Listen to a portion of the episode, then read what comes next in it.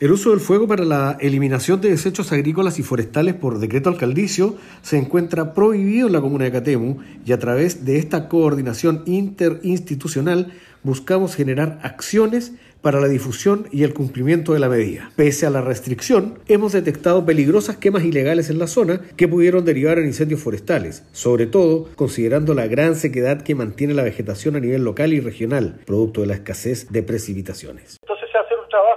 se van a tomar cinco sectores que en realidad son los, digamos, desde el punto de vista territorial, los que dividen eh, toda la comuna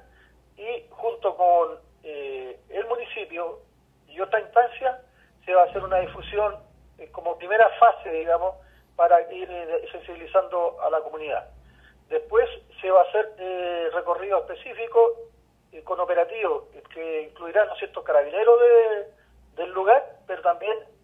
PS5, que es la Policía Forestal de Carabineros de Chile. Pero sí han ocurrido, especialmente en las márgenes del, de, del río Concagua y, eh, y, cerca de la fundición de, de Chagre, digamos, que han, habido unos focos. También eh, hay sectores que se han detectado, ¿no cierto?, microbasurales que también inducen, ¿no cierto?, a quemar y eh, provocar un eventual incendio